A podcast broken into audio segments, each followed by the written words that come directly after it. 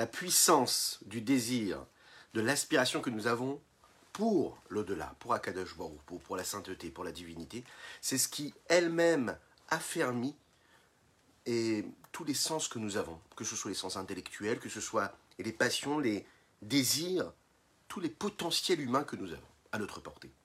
En fonction de cela, Dieu se révèle à nous de la même manière. Moshe Rabbeinu, lorsqu'il arrive et qu'il voit ce buisson brûle, ce buisson ardent, il se dit mais comment se fait-il?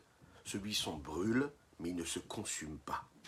C'est à ce moment-là que Dieu se tourne vers lui et lui apparaît. Lorsque Dieu voit que notre aspiration prend toute cette concentration, que notre aspiration pour le divin est réelle et ressentie, vraiment, véritablement, c'est à ce moment-là, véritablement à ce moment-là, qu'il décide de nous offrir tout ce que nous méritons, à savoir son regard également sur nous. Tov bonjour à toutes et à tous, je suis infiniment heureux de vous retrouver en cette magnifique matinée que Dieu nous offre sur la terre. J'espère que vous allez bien, j'espère que vous avez passé une bonne journée, j'espère que vous allez en passer une bonne. Je vous invite à partager, à liker, commenter cette publication afin que nous soyons encore et toujours plus à étudier cette sainte Torah. Je vous rappelle qu'il est important de partager, de liker, de commenter cette publication afin que nous soyons encore et toujours plus à étudier la Torah. C'est important de le rappeler. Et surtout, surtout, sachez que le mérite que nous aurons, c'est de recevoir très rapidement le Mashiach, C'est ça qu'il faut se rappeler. Il faut se rappeler que chaque chose que nous faisons dans notre existence, à notre époque maintenant, c'est de dater la venue de ce maître, de ce Mashiach qui nous délivrera, qui nous libérera de, ce sommeil-là, de cette obscurité dans laquelle nous vivons, il nous montrera la lumière. Et la lumière, on peut l'apercevoir quand même quand on étudie cette racidoute. C'est un aperçu de ce que le Mashiach nous enseignera, Be'ezrat Hashem, après cette délivrance véritable. Juste après, ces quelques notes de Nigun.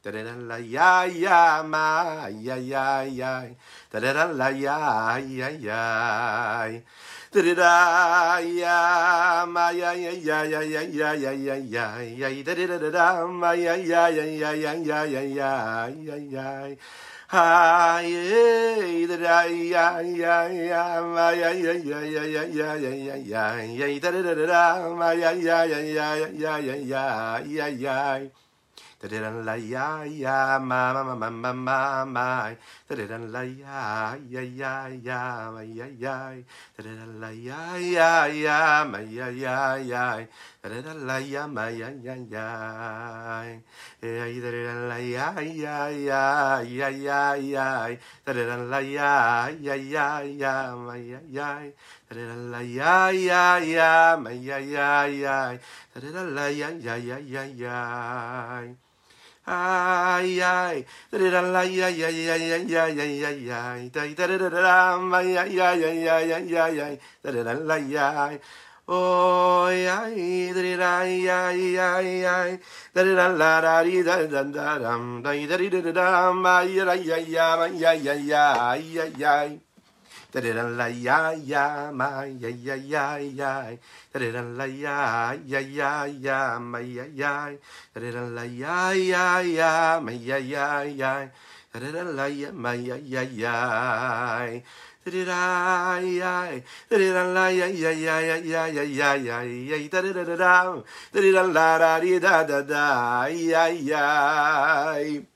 à tous ceux qui nous rejoignent sur les différents réseaux. Je vous rappelle que nous sommes présents sur les différentes plateformes audio, podcast, sur Spotify, sur iTunes, sur Google, enfin tous les réseaux et qui vous permettent d'écouter ces cours-là euh, en audio. Voilà, vous pouvez faire autre chose et en même temps écouter des cours de Torah, donc ça c'est génial. Hein. il suffit juste de cliquer sur le lien qui, s'affiche. Et puis, euh, si vous n'avez pas le lien, n'hésitez pas à envoyer un petit message et je vous enverrai ça directement. Euh, nous étudions pour la guérison totale et complète de notre cher Chaim Mir Mordechai Ben Rachel. Nous étudions pour la guérison totale et complète de Pinchas Ben, ben Yentel. Nous étudions également pour le mérite de Moshe Mikael Saadoun. Akadosh lui envoie véritablement son mazal, qui lui envoie la réussite totale et complète matérielle et spirituelle. Dites Amen, ve Amen. Et nous étudions bien sûr, pour le mérite de chacune et chacun d'entre vous qui prenez du temps, oui, du temps, pour étudier la Torah, la sainteté. C'est l'histoire d'un homme. On est à la fin de la fête de Yom Kippour, vous savez. Motsai Yom Kippour, on sort du jour de Kippour, le grand pardon. On a tous passé une bonne journée, on a prié euh, Dieu, on lui a demandé pardon. Dieu nous a pardonné, ça c'est sûr. Oui. Et puis, cet homme-là, à la fin de Kippour, arrive, se présente devant le lieu de résidence du, du de la ville. Se présente vers lui. Et puis, il arrive avec, avec, des larmes qui coulent et, sur son épaule un sac, une sacoche. Alors imaginez un petit peu le rave, il a passé toute la journée à la synagogue, 24 heures d'études, quasiment 24 heures de prière, de concentration, il a besoin un petit peu de respirer, il est avec son thé, il dit les. Et il dit euh, aussi, prend un petit peu le temps de respirer après cette journée éprouvante. Et voilà que déjà on vient, hein, le taper à sa porte. Il ouvre, et là cet homme-là qui pleure et qui a ce sac sur ses épaules, qu'est-ce qu'il a dans ce sac-là? Il dit, voilà, Aujourd'hui, j'étais à la synagogue et puis j'ai décidé de faire teshuva. J'ai écouté ce que le Rav a dit à la synagogue, j'ai décidé de faire teshuva, j'ai décidé de faire la tefila, j'ai euh, expié toutes mes fautes, j'ai demandé pardon à Dieu. Donc je viens ici avec ce sac. On ouvre le sac, qu'est-ce qu'il y a dans le sac? Il y a toutes formes de bougeoirs, il y a toutes sortes de bijoux. Il dit voilà, ça c'est tout ce que j'ai volé pendant toute l'année à tous les résidents de cette ville-là. Et comme vous êtes le rabbin de la ville, je viens vous remettre tout ce que j'ai volé. Ici, vous avez les bijoux de telle famille. Ici, vous avez les euh, bougeoirs en argent de telle famille. Ici, vous avez la montre de telle famille, etc. etc. Le rave le voir comme ça, le regarde. Il dit Waouh, c'est magnifique, c'est magnifique, c'est magnifique. Il regarde comme ça et lui dit Khazak, bravo à toi, tu as pris une belle décision. C'est bien, tu as un nouveau chemin, une nouvelle vie, c'est très bien ce que tu as fait. Bon, voilà que cet homme-là sort de la maison et le rave s'installe pour reprendre santé et dire les Chaim, et là il se rend compte que quoi? Que sa montre a disparu. Alors, l'histoire ne nous dit pas si c'était une Rolex, dernier modèle, introuvable. Est-ce que c'était une Patek Philippe? Non. On ne sait pas. Mais ce qui est sûr, c'est que sa montre avait disparu. Il ouvre la porte, il comprend tout de suite que c'est cet homme-là qui est rentré chez lui pour lui déposer ce sac-là qui a dû lui prendre sa montre. Il court après lui, il court après lui, il dit Mais je comprends pas, qu'est-ce qui t'est arrivé? Qu'est-ce qui t'est arrivé? Tu viens ici pour demander pardon, pour dire que tu vas arrêter de fauter, pour rendre tout ce que tu as volé toute cette année, et puis tu arrives et tu prends la montre. Et vous savez ce qu'il lui a dit? Il lui a dit Vous savez, mon cher Rav, faire tes chouvas, c'est faire tes chouvas. Donc j'ai fait tes chouvas. Mais le métier, c'est le métier. Donc il avait du mal à passer à autre chose. Aujourd'hui, vous l'avez compris, nous allons, parler nous allons parler un petit peu de chacune et chacun d'entre nous, en fait. On est un petit peu tous cet homme-là. On est tous euh, ces. Parfois, ces impies. Nous allons parler du rachat. On a beaucoup parlé du tzaddik, aujourd'hui on parle du rachat. Le rachat, c'est l'impie, c'est celui qui fait l'inverse de la volonté de Dieu. Comment est-ce qu'on peut juger cet homme-là? Est-ce que cette teshuva, elle était bonne ou pas? Quand il vient, il fait teshuva avec des larmes qui coulent le long de ses joues. Et qui dit au rabbin, il lui dit, je veux faire teshuva. Cette teshuva, elle est bonne ou pas? Qu'est-ce que vous en pensez Dites-nous dans les commentaires. Elle est bonne ou pas Si juste après, il va continuer à voler, il va recommencer vraiment à refaire cette faute-là. Vous savez, on a un petit peu tous cela. C'est-à-dire que on ne parle pas juste d'une petite histoire comme ça, imaginaire. C'est ce que disent les chachamim, nos sages. Les impies sont remplis de regrets, de remords. Ils ont des scrupules de tout ce qu'ils ont fait. Ils ressentent vraiment, vraiment des remords de tout ce qu'ils peuvent faire de négatif. Mais ils continuent à être des impies et ils continuent à faire l'inverse de ce qu'il faudrait faire. Aujourd'hui, nous allons parler de ces remords-là qu'un homme peut avoir. Est-ce que les remords et les scrupules que nous avons, ce sont de véritables scrupules qui sont vrais ou est-ce qu'ils sont faux? Est-ce que ce sont juste des leurres, des mirages Ou est-ce que c'est vraiment quelque chose? On va dévoiler cette, euh, cette dimension centrale de la situation spirituelle de l'état spirituel de chacune et chacun d'entre nous, et comprendre que cet état spirituel-là décrit véritablement le, la jauge des scrupules que l'on peut voir, avoir dans ce que nous faisons de bien ou de mal. Surtout de mal. Quel est le secret et quel est véritablement les traits de caractère et la personnalité du rachat, de l'impie? Est-ce que c'est quelqu'un vraiment de mauvais, foncièrement mauvais, qui est cruel, qui est méchant, qui veut tout détruire sur son passage, qui veut vraiment faire l'inverse de la volonté de Dieu Ou est-ce que c'est quelqu'un qui peut être quelqu'un de lambda, vous et moi? Est-ce que le rachat, c'est celui qui regrette mais qui tombe encore une fois? Mais s'il regrette, pourquoi est-ce qu'il tombe encore une fois? S'il a véritablement regretté mais qu'il ne répare pas, est-ce que ce regret, c'est un regret qui est vrai ou c'est un regret et un remords qui est falsifié? Question. Le rachat qui ne regrette même pas, ça arrive. Comment il peut ne pas regretter? Comment il ne peut ne pas avoir de remords face aux fautes qu'il est en train d'accomplir?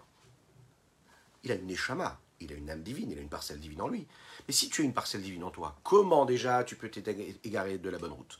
Et une fois que tu t'es égaré de la bonne route, comment tu peux tomber si bas? Bokertov à tous ceux qui nous rejoignent. Comment ça se fait? Comment est-ce que tu peux tomber puisque tu sais que tu as une âme divine? Et si tu sais que tu as une âme divine, quand tu t'es levé le matin, t'as dit quoi? Je te remercie Dieu de m'avoir donné mon âme. Tu as dit tu as fait Netilat tu t'es comporté comme un juif. Ah ok, tu ne sais pas encore tout ce qu'il faut faire. Mais tu es conscient que tu as une âme juive en toi. Et si tu es conscient de cette parcelle divine que tu as en toi, comment tu peux faire l'inverse de la volonté de Dieu? Et comment ne pas regretter? C'est pas possible. Vous savez, comme dans l'éducation des enfants, comme dans un couple. On peut faire des erreurs, on peut dire des mots qu'on ne devrait pas dire, on peut avoir des réactions, des émotions qu'on ne devrait pas avoir dans un couple, ok, qui ne sont pas constructives. Mais qu'est-ce qui permet la reconstruction, la reconnexion? C'est quoi? C'est le regret, les remords. C'est au moins être conscient, avoir des scrupules de ce qu'on a pu faire ou dire ou penser. Si on n'a même pas les remords, si on n'a même pas les scrupules, c'est terrible. Donc, cet homme-là, il est conscient qu'il a cette âme divine en lui. Comment est-ce qu'il peut ne pas regretter, ne pas avoir de scrupules?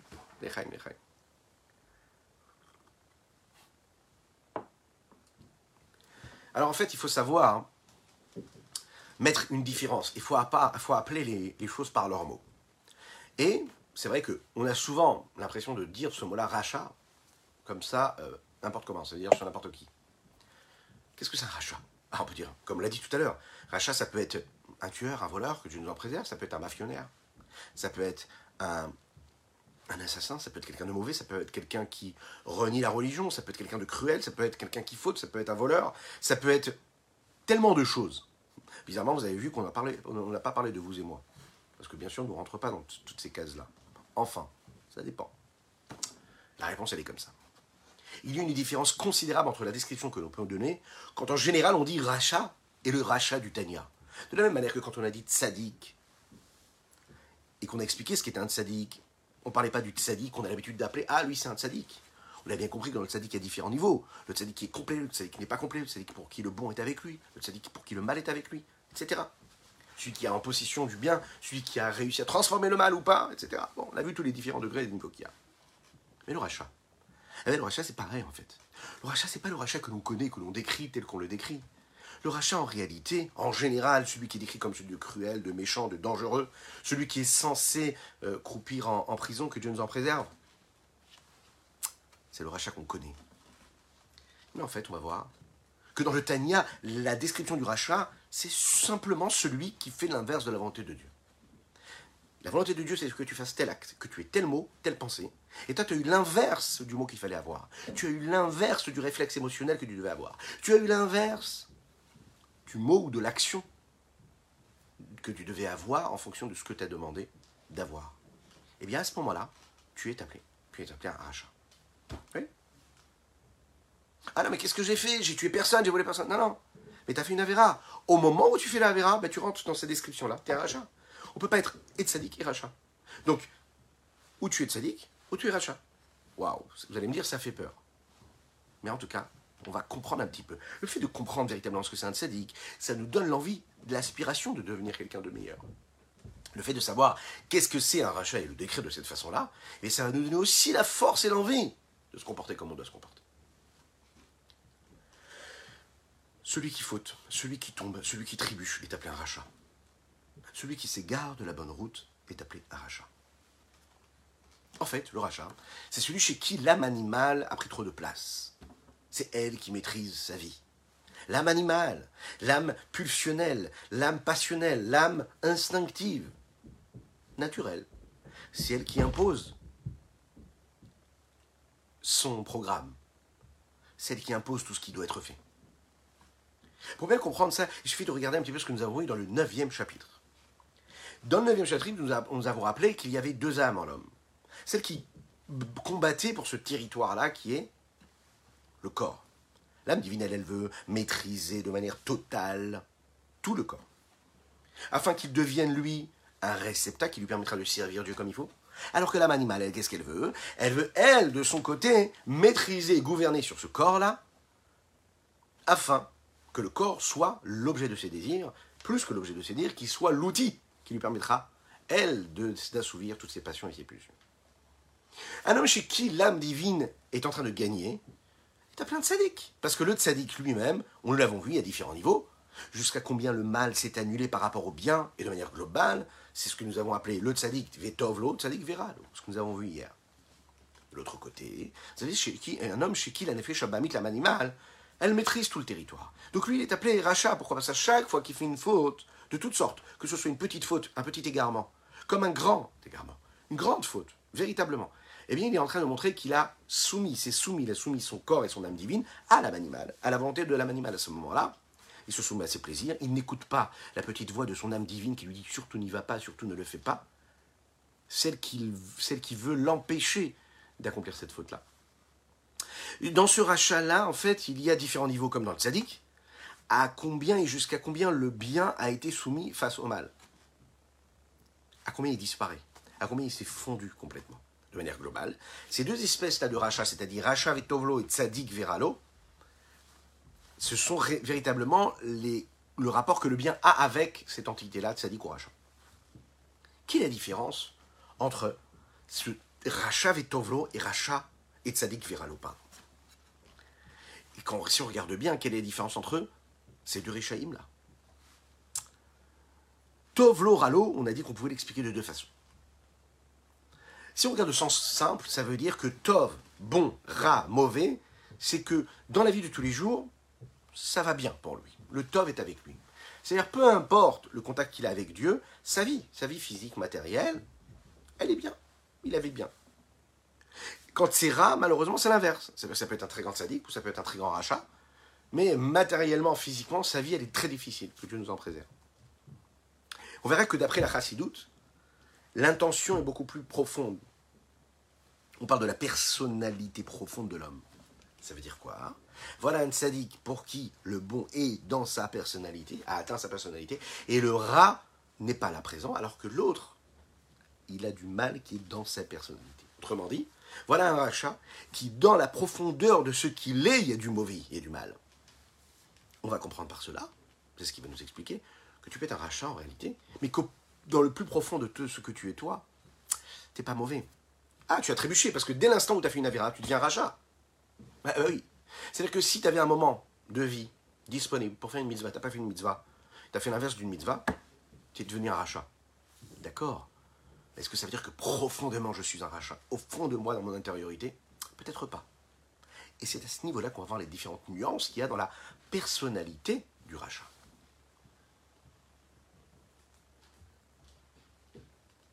Quelle est en réalité la constance.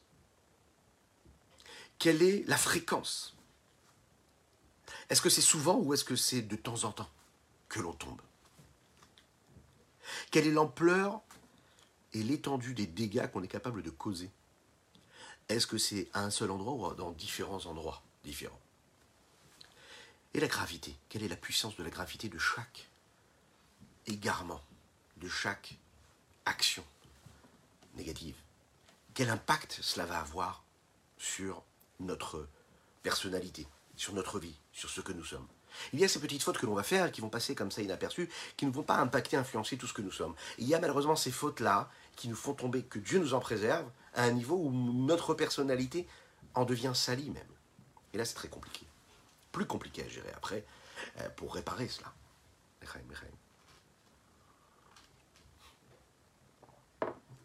On va prendre l'exemple d'un homme qui est en bonne santé. Un homme chez qui tout le système de son corps, tout le système immunitaire est en bonne santé. Et de l'autre côté, nous allons prendre, que Dieu nous en préserve, celui qui a des défenses immunitaires qui sont manquantes, défectueuses. A priori, on va se dire, bon, a priori, celui qui est hospitalisé, que Dieu nous en préserve, et qui ne peut pas bouger, lui est appelé un malade. Concrètement, on sait très bien que chaque situation, chaque personne qui est dans, un, dans, une, dans une situation où tout son système immunitaire, même s'il n'est pas alité, même s'il n'est pas considéré comme malade, mais qui aurait des manques en lui, par l'intermédiaire desquels il peut y avoir tout, un, tout, un, tout, un, tout ce système-là qui, se, qui s'emballe et qui, se, qui devient défectueux. Il suffit qu'il y ait euh, un manque de cellules. Il, faut que, il suffit que ces cellules ne soient pas irriguées et oxygénées comme il faut. Il suffit qu'il y ait des bactéries. Alors à ce moment-là, on arrive à une situation où le corps perd toutes ses défenses immunitaires. Pourtant, quand on va voir la personne, on peut se dire non, elle a l'air tout à fait bien et tout à fait en bonne santé. Ce qui va décrire le degré, le niveau de chaos dans lequel cet homme-là va se trouver, c'est justement la défaillance de ce système-là que l'on peut trouver également chez le tzaddik ou chez le rachat. Principalement chez le rachat. C'est pas parce qu'il y a un acte physique réel qui correspond à ce, pour nous notre perception de rachat qui est accompli, que cela veut dire que cet homme-là est véritablement un rachat et que sa gravité, elle est, plus forte que l'autre que l'on voit qui est avec un costume, une cravate, qui se promène dans la rue, qui a l'air tout à fait bien et qui a l'apparence d'un homme qui se comporte comme il faut. Autrement dit, parfois le mal peut être beaucoup plus profond quand il ne se voit pas. Que Dieu nous en préserve, la maladie peut être beaucoup plus grande chez une personne qui ne boite pas, qui n'a pas de problème pour marcher, mais qui a des problèmes et qui, manque de défense immunitaire dans ses cellules. Un peu de globules blancs, globules rouges, que Dieu nous en préserve et que Dieu fasse que tout le monde soit en bonne santé jusqu'à 120 ans. ça ne se voit pas, et pourtant il peut y avoir des dégâts considérables. Pourquoi on parle de ça? Ben, Il faut savoir que notre santé spirituelle, c'est la même. C'est la même chose que notre santé physique. Elle est impactée, elle est influencée par chaque chose que nous voyons, chaque pensée que nous avons, chaque parole que nous prononçons, chaque action que nous faisons. De la même manière qu'un corps, pour qu'il soit en bonne santé, il doit faire attention à ce qu'il mange, à ce qu'il fait, soit à quoi il pense, à ce à quoi est ce qu'il ressent, pour pas se mettre dans des situations, pas avoir de mauvais sang, c'est ce que nous appelons avoir du mauvais sang par exemple, pour pas créer des situations où son corps lui-même ne pourra pas encaisser tout ce qu'il est en train de, de recevoir de l'existence. La même chose spirituellement, on doit faire attention à notre âme divine, puisque les dégâts parfois ne se voient pas, mais ils peuvent être considérables. Dans l'éducation qu'on va donner à nos enfants, on peut parfois se dire, mais c'est pas grave. C'est pas grave. J'ai mes contradictions, mais c'est pas grave. Lui, je le mets dans, une école juive, où je lui donne des recommandations, je lui dis ce qu'il a à faire, et puis moi, j'ai mes petits égarements. Mais un enfant qui voit ça, vous savez ce qui se passe? Ben, Toutes ces cellules, elles ne sont plus du tout oxygénées. Il a perdu toute l'énergie qu'il fallait qu'il ait. Pourquoi? Ben Parce que toi, tu lui donnes un message, d'accord? Tu lui enseignes quelque chose, et l'inverse, toi, tu fais complètement l'inverse. Donc en fait, il y a un moment où le message ne se transmet plus. Donc en fait, il faut de la cohérence pour que le corps soit en bonne santé. Il faut une cohérence spirituelle aussi. Regardons un petit peu ce que le Tania nous dit ici dans les mots. Vezedeu Madzi va nous dire. De la même manière qu'il y le il y a aussi le rachat. Racha vetovlo lomat tzadik veralo. Des haïnous, c'est-à-dire qu'il y a des milliers de différents niveaux et de nuances de rachat. דהיינו שהטוב שבנפשו האלוקית שבמוחו בחלל הימני, שבליבו כפוף ובטל לגבי הרע, מהקליפה שבחלל השמאלי. Pardon, excusez-moi. Ça veut dire que le bon qu'il y a dans son âme divine, qui se trouve dans son cerveau, ou bien dans l'espace droit du cœur, puisque nous avons déjà expliqué que dans le cœur il y avait deux, deux espaces, du côté droit et côté gauche. Le côté droit c'était à l'endroit où résidait l'âme divine avec le cerveau, et le côté gauche c'est l'endroit où réside l'âme animale. À ce moment-là, on va voir que Kafouf ou Batel Gabéara al-Asmali. À ce moment-là, on verra qu'il est complètement soumis par rapport au mal qui vient de l'écorce du côté gauche. Cela se, se, se, se, partage en, en différents, des milliers de différents niveaux. Binyan Kamut que ce soit quantitativement ou qualitativement, au sujet de ce niveau d'annulation, d'abnégation qu'il ressent. Ou bien également ou ou bien il y a des niveaux, des milliers de niveaux euh, qui décrivent la soumission du bien face au mal en fonction de la quantité la qualité de cette soumission, de cette annulation-là. On peut raconter cette petite histoire-là, écoutez ça. Il y a un des chassidim qui est arrivé chez le rabbi Shalom Dovber, le rabbi Rachab. Rabbi Rachab qui fait partie de la dynastie Chabad, qui était le père du rabbi Yosef Yitzhak, le rabbi précédent, le beau-père du rabbi de Lubavitch, le rabbi actuel, le rabbi Menachem Mendel. Et il vient, il va voir le rabbi, Rachab, et lui dit voilà, ma situation spirituelle, elle est catastrophique. Je suis pas bien. Le problème, c'est que ça ne me dérange même pas. Ça veut dire que ça ne me dérange pas d'être dans une situation très compliquée, de ne pas être celui que je devrais être. Et encore plus que ça, encore plus grave, ça ne me dérange même pas que cela ne me dérange même pas d'être dans cette situation spirituelle. Il a continué à dire, au rabbi, et puis ça ne me dérange même pas que cela ne me dérange même pas, que cela ne me dérange même pas, que cela me dérange même pas d'être dans cette situation. Il a continué, continué, continué comme ça, vous l'avez compris, dans le système. Et il est parti, parti, parti, parti, jusqu'à un moment, il avait tellement plus de force qu'il s'est évanoui. Ça veut dire qu'en fait, le bon était dans les plus grandes profondeurs qu'il était dans lui. Mais il fallait qu'il se dévoile. Le fait d'être conscient que cela ne nous dérange pas, le fait d'aller voir notre maître, ou le fait de se poser, de fermer les yeux, et de dire comme ça à Kadesh à Dieu, je sais, je sais très bien que ce que je fais, c'est pas le top. Je me comporte pas comme il faut. J'ai pas les bons réflexes, j'ai pas les bonnes réactions. Je n'agis pas comme il faudrait. Je ne prie pas comme il faudrait. Je n'agis pas comme il faudrait dans mon foyer. Je ne fais pas tout ce qu'il faudrait, etc. Je n'ai pas l'esprit saint comme je devrais. Mon cœur n'est pas assez pur comme il devrait. Le fait de se le répéter quelque part, attention, pas le matin après avoir fait la tefila, le soir avant d'aller dormir, hein, quand on fait un petit bilan calmement sur notre existence. Ben, le fait de se le répéter, vous savez ce qui se passe? Eh bien, le bon, le bien, tout ce qui est en nous, qui est dans les profondeurs de notre âme, de notre cœur, de notre esprit, là, à ce moment-là, peut ressortir. Le Tania ici, à travers les mots du rabbi Zalman de l'Iyadi, son auteur, va parler de la faute maintenant. Est-ce que c'est une faute qui est légère, qui est petite? Une faute, qui est commise de manière rare Ou est-ce que c'est une faute qui est continue? Est-ce que c'est inhabituel quand ça s'est présenté ou c'est quelque chose que je fais de manière constante? La différence s'exprime à travers et par le degré de renforcement et l'attitude que mon âme animale peut avoir au moment de la faute. Lorsque je suis en train de matérialiser la faute concrètement, qu'est-ce que je mets dedans? Le niveau d'animalité, euh, non, oui, que je mets, de bestialité que je mets, d'attirance que je mets dans l'acte que je suis en train d'accomplir.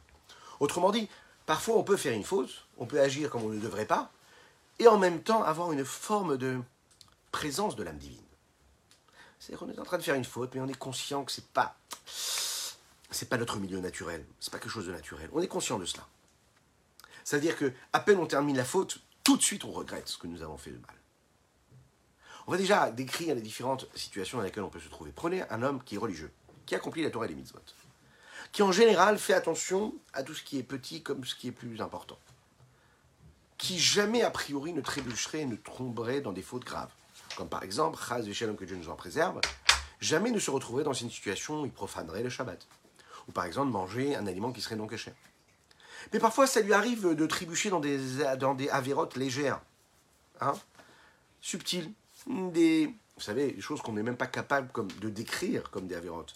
Malheureusement, on vit avec ça. Ce qu'on appelle par exemple la shonara. Ça passe inaperçu. Ou bien avak la shonara. Avak la shonara, ça veut dire un peu comme une poussière de la shonara. C'est quoi? C'est des mots qu'on dit comme ça à droite et à gauche. On est persuadé qu'on n'a rien fait de mal, mais on a fait une avéra terrible. On a juste parlé d'une personne, d'une autre personne. Juste parler. Même positivement, rien. Par exemple, la personne qui a la possibilité, qui a 10 minutes devant elle elle peut étudier la Torah. Et on l'avait expliqué, vous vous en souvenez, dans le premier chapitre du Tanya, le Avon Bitul Torah. Tu as la possibilité d'étudier la Torah. Et tu n'es pas étudié la Torah. C'est-à-dire que tu as toutes les excuses du monde. Là, tu travailles, tu ne pouvais pas étudier. Ok, parfait. Mais tu as eu 10 minutes devant toi. Tu as eu une demi-heure devant toi. Tu as eu une heure devant toi avant d'aller dormir. Tu n'as pas étudié la Torah. Tu as fauté, tu as péché. T'imagines un petit peu ce que ça veut dire Ah, mais j'ai respiré, ah, j'ai fait ci, j'ai fait ça. Non, pas du tout. Tu as la possibilité d'étudier la Torah. Tu n'as pas étudié la Torah. Avon Bitul Torah. C'est terrible, terrible. En fait, le moment où l'âme animale va se renforcer au moment de la faute, et elle se dit, je vais quand même fauter. Mais que de l'autre côté, il y a l'âme divine qui est là et qui soumet quand même une forme de regret, eh bien, là, quand même, on, voit ici une nuance de bien qui arrive dans ce mal. On va voir qu'en réalité, Akadosh Baruch en fonction du regret que nous allons avoir, même au moment où on faute, c'est de cette façon-là que la teshuva sera beaucoup plus, facile pardon, à être accomplie. Parfois, les fautes arrivent, mais de manière inconstante. Vous savez que les fautes aussi, on peut les accomplir avec quelques membres de notre corps. Parfois, ce n'est pas tous les membres du corps qui sont mis en, activité. Parfois, c'est seulement le cerveau. Il suffit que le cerveau ait des mauvaises pensées, et c'est le cerveau qui a trébuché. Parfois, c'est juste la bouche qui trébuche, parce qu'elle dit des mots qu'elle ne devrait pas dire. Parfois, ce sont juste les mains qui accomplissent des actes qui sont interdits. Il y a aussi le degré, l'intensité de la force, de la gravité de la chose. Parfois, un homme n'accomplit jamais d'actes graves, mais juste des petits gestes et des petits actes banals.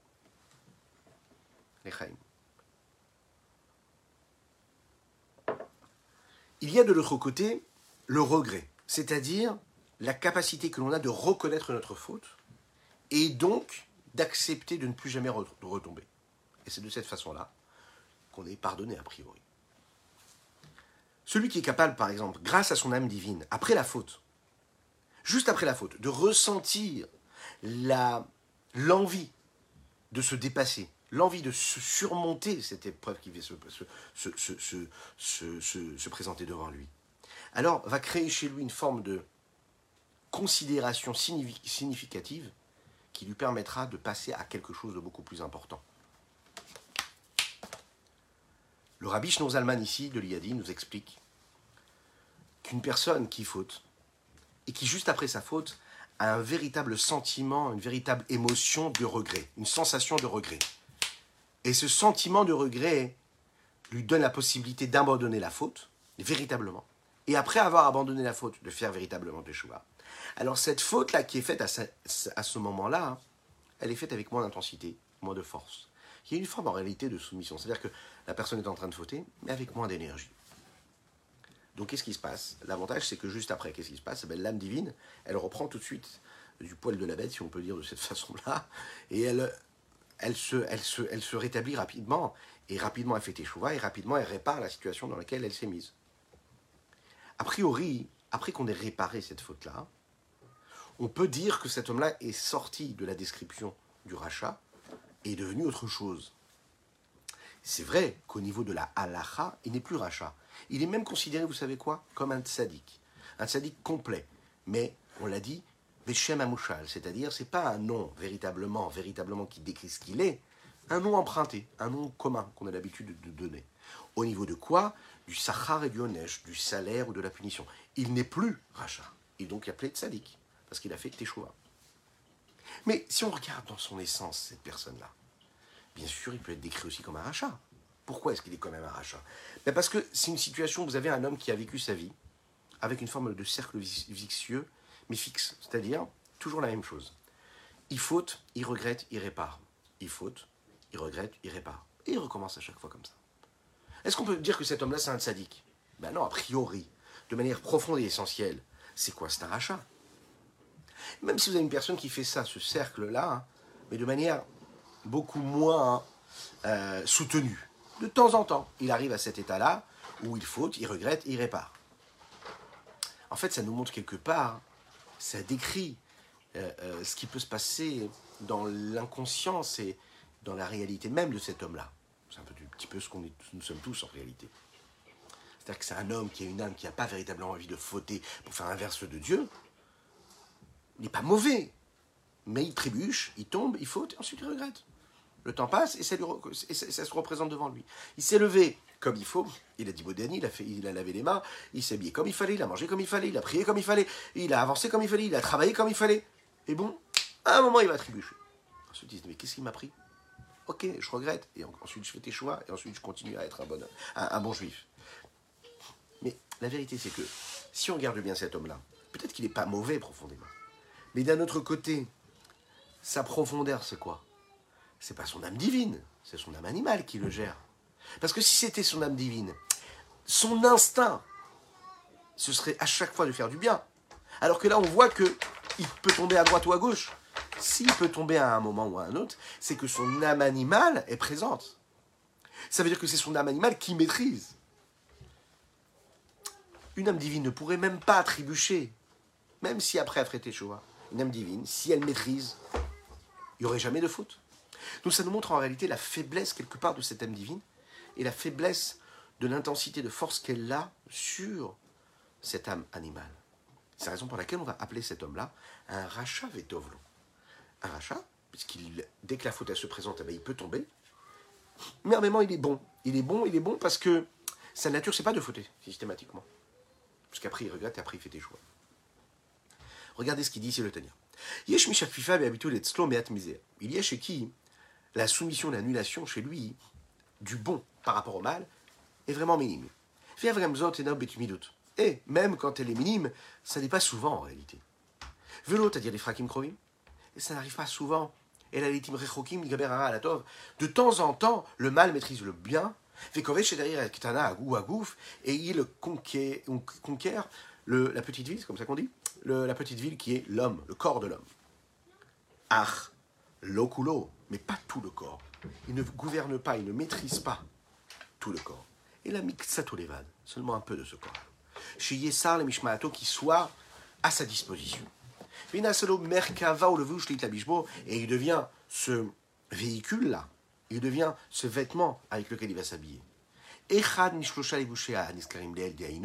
Il va avoir de l'emprise sur un des trois vêtements, c'est-à-dire un des trois moyens d'expression que le corps a. Et on en a parlé déjà, la pensée, la parole et l'action. Et aussi, on va commencer par l'action jusqu'à la, parole, jusqu'à la pensée. Oh, mais c'est des vades, que ce soit par l'action concrète, c'est-à-dire la saute averot kalot veloch amour de shalom, de faire des avérotes, d'accomplir euh, des interdits de la Torah qui sont graves, euh, qui sont qui sont pas trop graves, donc qui sont considérés comme légers par rapport à la gravité que d'autres pourraient avoir. Obéir pour les vades, ou bien par la parole, c'est-à-dire les daber les shonara et les et gavna, d'avoir des paroles qui sont futiles, banales, de se moquer d'une autre personne, par exemple, d'avoir de l'ironie. Voilà, a priori, on se dit, mais j'ai rien fait de mal, j'ai juste eu des mots un peu comme ça. Ah ben non. À ce moment-là, tu, as soumis le mal au bien. Oh, bad. Ou bien, parfois, si c'est juste la pensée, c'est-à-dire qu'on a utilisé un des moyens d'expression que le corps peut avoir à travers la pensée. Comment Irure Avera, Akashim Avera. On va avoir des pensées qui concernent des Avérotes. Ça veut dire, juste dans notre esprit, dans notre imaginaire, on ne fait rien, on ne dit rien, mais juste on s'imagine, on pense à des choses qu'on ne devrait jamais penser à des moments de vie auxquels on ne devrait jamais penser. Des choses interdites.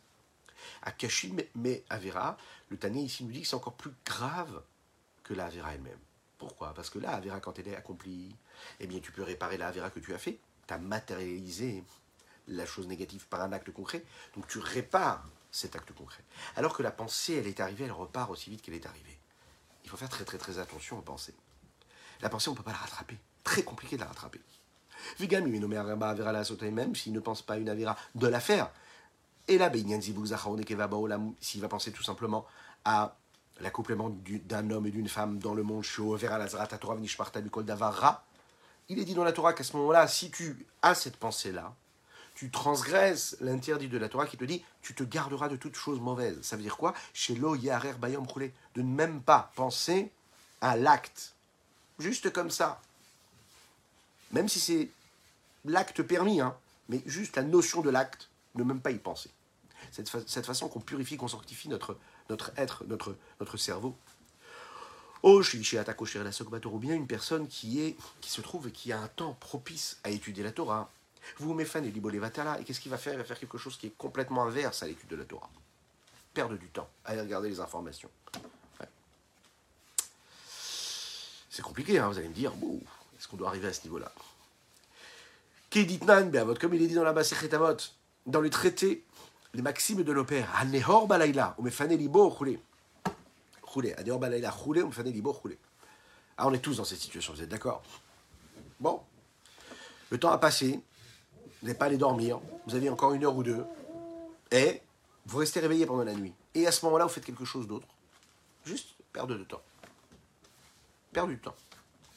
Mais Fanny Libo Levatala, c'est-à-dire qu'il va avoir une occupation qui n'a pas du tout de...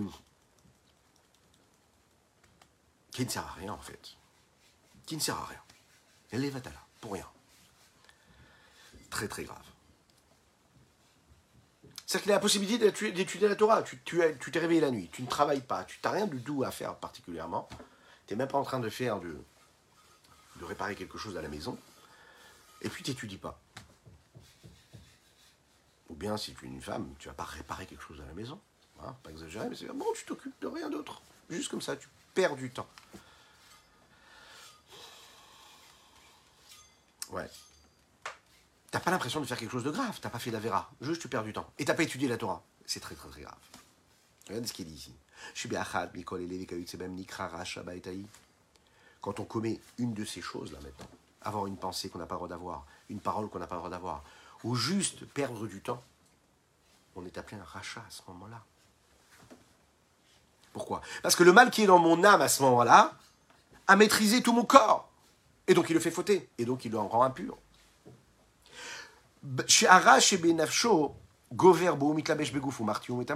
À ce moment-là, le mal qui est dans son âme le maîtrise et prend possession de son corps et l'emmène là où il veut.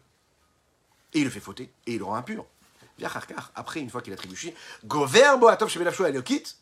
le bien qui est dans son âme divine reprend possession de son corps. Et là, à ce moment-là, il il regrette, il va demander pardon à Dieu. Va Hachem et bien sûr Dieu nous aime, donc il va nous pardonner. Si bien sûr il a fait teshuva, une teshuva qui est apte et qui est convenable et qui correspond aux conseils de nos grands sages qui nous ont été donnés dans la Torah, de mémoire bénie, à travers les trois façons de demander pardon à Dieu, tel que Rabbi Ishmael demandait, comme on aura l'occasion d'expliquer dans un autre endroit. C'est l'histoire d'un homme. C'est un homme qui était dans, une, dans un traumatisme. Quels sont ces deux traumatismes qu'il avait? C'était deux fois dans l'année. Et il n'arrivait pas du tout à passer ces deux jours de l'année du, calendrier juif de manière tranquille et sereine. Lechaim, lechaim. Ce jour-là, le premier jour, c'était la veille de Pessah. Vous savez, la veille de Pessah, on doit faire petit 4 mètres. Et lui, ce chassid-là, il n'était pas bien. Pourquoi? Parce qu'en fait, il était persuadé qu'à chaque fois qu'il y a un petit peu de Hametz quelque part, et comme il savait qu'il aurait pu oublier un petit, un petit peu de Hametz, un petit, un petit peu de pain ou une petite miette quelque part dans la maison, il n'était jamais tranquille. Donc toute la nuit, il recherchait dans toute sa maison des petites miettes de Hametz qu'il pourrait trouver, jusqu'à en pleurer. Bon, donc c'était un des jours les plus difficiles de son calendrier. Il y avait un autre jour qui était très compliqué pour lui dans le calendrier, le jour de Kippour. Mais pas le jour de Kippour quand il faut rester pendant des heures sans manger et prier. Non. Au moment des caparottes. Vous savez, les caparottes. Quand on prend un coq, une poule et on le passe au-dessus de la tête, on demande à Kadesh Baruch de pardonner toutes nos fautes. Alors le problème, c'est que c'était un maniaque, quelqu'un de très très très très propre, faisait très attention à tout.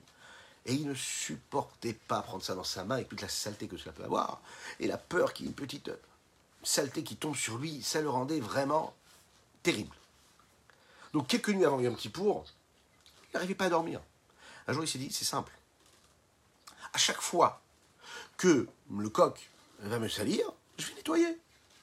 Voilà, c'est simple. Je vais prendre à côté de moi des petites lingettes, et à chaque fois que ça va salir, je vais nettoyer. Et tout va bien se passer.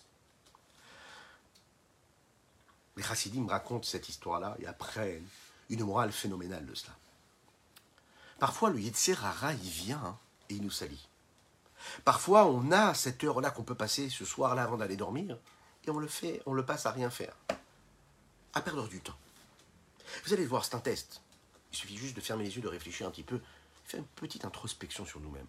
On se rendra compte que, en général, ces heures-là qu'on perd, ces minutes et ces secondes, ou parfois ces journées, que Dieu nous en préserve, qui passent à ne rien faire, rien construire, en général, elles engendrent que du mal. Elles engendrent du mal au niveau de notre spiritualité, de notre vie, de notre santé physique, matérielle et spirituelle. C'est jamais constructif. Une personne qui a passé une journée, une heure à ne rien faire, l'heure qui va venir après, ce sera difficile de faire quelque chose de constructif. Puisque le négatif engendre quelque chose qui n'est pas constructif. L'oisiveté est mère de tous les vices, etc., etc. On connaît ce principe. Les chassidim ont l'habitude de dire que parfois le Yetzera va nous salir, et il va salir l'homme, il va faire descendre dans les écorces de l'impureté totale. Alors on peut rester dans cette boue-là, dans cette saleté-là. Mais la meilleure façon, vous savez, de s'en sortir et de reconstruire juste après, eh bien, c'est de nettoyer tout de suite. Tu es tombé, tu t'es sali, tu nettoies. Tu nettoies et hop, tu continues. Tu avances. Tu ne te laisses pas comme ça tomber. On est tous dans ces cas-là. Oui, bien sûr, c'est compliqué de dire et de parler de ce sujet-là. C'est plus facile de parler des tzadikim auxquels on a du mal à ressembler que de parler de ce à quoi nous ressemblons plus. On est d'accord. Mais tu es tombé. La chassidoute, elle te dit, c'est pas grave, nettoie vite et continue. Regardez ce qu'il dit ici. Et on va conclure avec cette idée-là. Et il y en a chez qui le mal maîtrise véritablement, prend vraiment possession de ce qu'il est. Et s'habille à travers les trois vêtements du mal, c'est-à-dire la pensée, la parole et l'action. Et le fait fauter dans de graves et par de fautes très graves. Et à fréquence beaucoup plus régulière. mais en attendant, c'est-à-dire entre la première faute et la deuxième faute, mitraret, il regrette. Et lui viennent ces pensées de teshuva, de retour vers Dieu et de regret, qui viennent du côté positif et bon de son âme. Shebit Gaber Il se renforce entre eux, entre toutes ces, ces périodes-là où il faute, où il trébuche. Et là, chez Ein Loïd Gabrut Kolkach il n'a pas assez de force pour gagner et maîtriser le mal. Les froches mechatav les gamrés, afin de partir et de se défaire de ces fautes-là. Liot modev c'est-à-dire reconnaître et donc abandonner et regretter et délaisser complètement ces fautes-là. Et c'est sur ceci que les chachamim, nos sages, disent, de mémoire bénie, charatot. Les Rechaim, les impies, sont remplis de regrets. Parce que c'est la majorité des Rechaim dans lesquels il y a encore ce bien-là qui est dans leur âme. Constamment.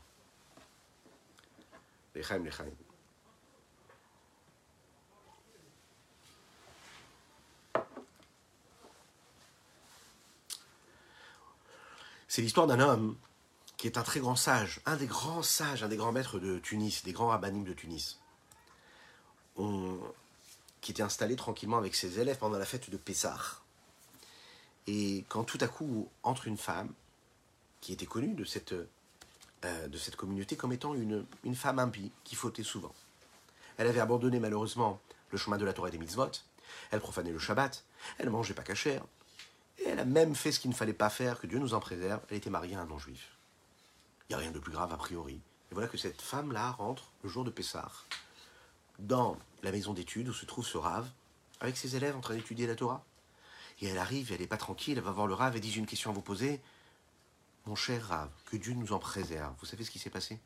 J'ai trouvé un petit grain de blé dans la viande que j'ai chez moi à la maison. C'est Hametz, c'est véritablement du Hametz, du blé. Qu'est-ce que je dois faire? Le Rav la regarde comme ça et dit Il n'y a pas de problème. La halakha, elle a été décrite. Et la loi juive nous dit, que si tu trouves un, petit grain de blé pendant la fête de Pessah, qu'est-ce que tu fais? Tu prends et tu brûles. Voilà, tu le brûles et tu passes à autre chose. Cette femme-là s'est calmée, est sortie. Mais bien sûr, les, élèves qui étaient autour d'eux, du Rav, étaient très très très étonnés. Ils lui ont dit Mais comment ça se fait que tu lui as dit ça? On sait tous que cette femme-là ne mange pas cachère. Donc le morceau de viande, c'est pas un morceau de viande qui est cachère. Et là, qu'est-ce que vous êtes en train de lui dire? De retirer le grain de blé, d'aller brûler le grain de blé. Mais il fallait lui dire tout simplement de prendre le morceau de viande, de le jeter à la poubelle. C'est un morceau de viande qui n'est pas cachère. Le rave leur a répondu écoutez bien ça. Je ne lui ai pas dit de manger la viande. Elle m'a parlé du grain de blé. Je lui ai répondu sur le grain du blé. Le, grain de blé. Ça veut dire que l'impureté a réussi à se poser sur cette dame-là complètement. C'est-à-dire qu'elle n'a quasiment plus de sainteté par rapport à toute sa vie, tout ce qu'elle a, tout ce qu'elle fait, tout ce qu'elle vit. Elle n'a quasiment plus de remords et de regrets par rapport à toutes les fautes qu'elle a pu commettre, dans tous les domaines qu'on a décrits juste avant. La seule chose qui la relie au judaïsme, c'est le fait qu'à Pessah, elle n'utilise pas de Hametz. Vous savez, on a l'habitude de dire le lien qu'il y a avec Dieu, le rapport que nous avons avec Dieu, il est, il n'est pas mélangé, c'est, n'est pas une grande, une grande soupe. Il y a un lien direct avec Dieu. Il y a d'un côté les fautes que l'on accomplit et de l'autre côté les mitzvot qu'on accomplit. Un homme qui a fait une avéra, ça ne veut pas dire que juste après il ne peut pas faire une mitzvah. Un homme qui a fait une mitzvah, qui peut faire une avéra après, c'est deux choses différentes. Il y a d'un côté un faisceau qui nous relie du côté des mitzvot et un faisceau qui nous relie du côté des avérots. Tu t'es égaré, c'est pas grave, tu tu, tu te lèves, tu rinces un petit peu la faute, et tu fais une autre mitzvah. Et même si tu n'as pas eu le temps de faire la teshuva sur la avira que tu as pu accomplir, juste après, fais une mitzvah, c'est pas grave. il y a deux comptes en réalité chez Dieu. C'est pas le même compte. Cette femme-là, peut-être qu'elle va pas manger cachère, peut-être que dans ce morceau de viande, il n'y a pas de cachère. Mais elle a quelque chose qui la relie à la Torah. C'est quoi? C'est le fait de ne pas manger de Hametz à Pessah. Eh ben, tu, lui, tu, tu lui expliques qu'est-ce qu'elle te dit là, là, Que ce Hametz-là, tu ne dois pas le manger. Et de quelle façon tu dois faire disparaître ce Hametz. Imaginez si je lui avais dit, mais qu'est-ce que vous avez, qu'est-ce que c'est quoi cette question que vous me posez? Imaginez si je lui avais dit de partir en lui disant, mais ce morceau de viande n'est pas caché, jetez-le, vous n'avez pas honte, etc., etc. Elle serait partie, et puis elle se serait encore plus égarée et encore plus éloignée de la Torah. De cette façon-là, je lui ai donné quand même la possibilité d'avoir peut-être des scrupules sur le morceau de viande. Et en tout cas, j'ai généré encore, j'ai généré un moment en fait, j'ai ravivé le lien, le contact qu'elle avait avec Dieu. Et ça, c'est très important. On peut avoir dans un contact, dans un couple, dans un foyer, dans une famille, avec les enfants, dans l'éducation, cette sensation-là de sentir qu'il y a un détachement réel entre les générations. Lorsque l'on peut se dire qu'on peut sauver quelque chose, même si la personne en face est complètement égarée, elle est complètement éloignée, et on sent qu'il y a quand même un contact, on sent qu'il y a quand même quelque chose, un lien, on doit, vraiment sauter dessus et profiter de ce petit lien qu'il y a chez la personne pour lui donner la possibilité de vivre ce lien. Puisqu'on ne sait jamais. Juste un petit peu de lumière, après ça pourra faire partir toute, obscurité, toute obscurité qu'il y a chez cette personne-là. Peu importe là où se trouve, peu importe la saleté qu'il y a sur ses vêtements. Si à un moment tu vas empêcher une tache de tomber, ou bien tu vas faire en sorte que elle va poser sur elle un vêtement qui sera propre, même si ça cache le vêtement qui est sale, ça lui permettra peut-être le lendemain d'oublier de porter son vêtement sale et de mettre directement son, vêtement propre. Il faut penser à ça lorsque l'on parle aux enfants, lorsque l'on parle aux personnes qui nous côtoient, qu'on est persuadé qu'ils sont à des niveaux qui sont très très graves, très très très éloignés de la volonté de Dieu, se dire qu'il y a toujours la possibilité avec un mot, un mot positif, un, un bon mot de, sauver en réalité cet homme-là. Et on va terminer avec nos dernières lignes de ce onzième chapitre. Maintenant, celui qui ne regrette jamais et qui n'a même pas, même pas ces, ces regrets-là. Il fait jamais teshuva. Il est appelé quoi Dit Racha Veralo? Il est appelé un rachat, un impie, Veralo, chez qui le mal est là. C'est-à-dire que profondément mauvais, le mal qui est dans son âme est véritablement à l'intérieur resté en lui. Qui gavar kolkach parce qu'il a tellement combattu le mal, qu'il avait, qu'il avait, il a tellement combattu, pardon, il a tellement pris le pas sur le bien, pardon. à tel point que le bien est parti de lui, que Dieu nous en préserve. Et le bien, il est juste là, mais allez, autour de lui, mais il n'est plus en lui. La reine. C'est la raison pour laquelle Amour nous regardez comment le Rabbi Zalman de l'Iyadi nous aime. il est bon avec nous. C'est la raison pour laquelle les Chachamim nous disent que quand il y a dix personnes, dix juifs, il y a la Shrina qui réside. Ah, c'est très intéressant, il y a beaucoup de choses qui peuvent être expliquées, qui ont été expliquées dans la Chassidoute, sur ces quatre mots sur lesquels le Rabbi Zaman nous, nous, termine ici ce chapitre, alors qu'on a parlé de tous les méfaits, de tout ce que peut être la noirceur de l'âme et de l'intériorité d'un rachat.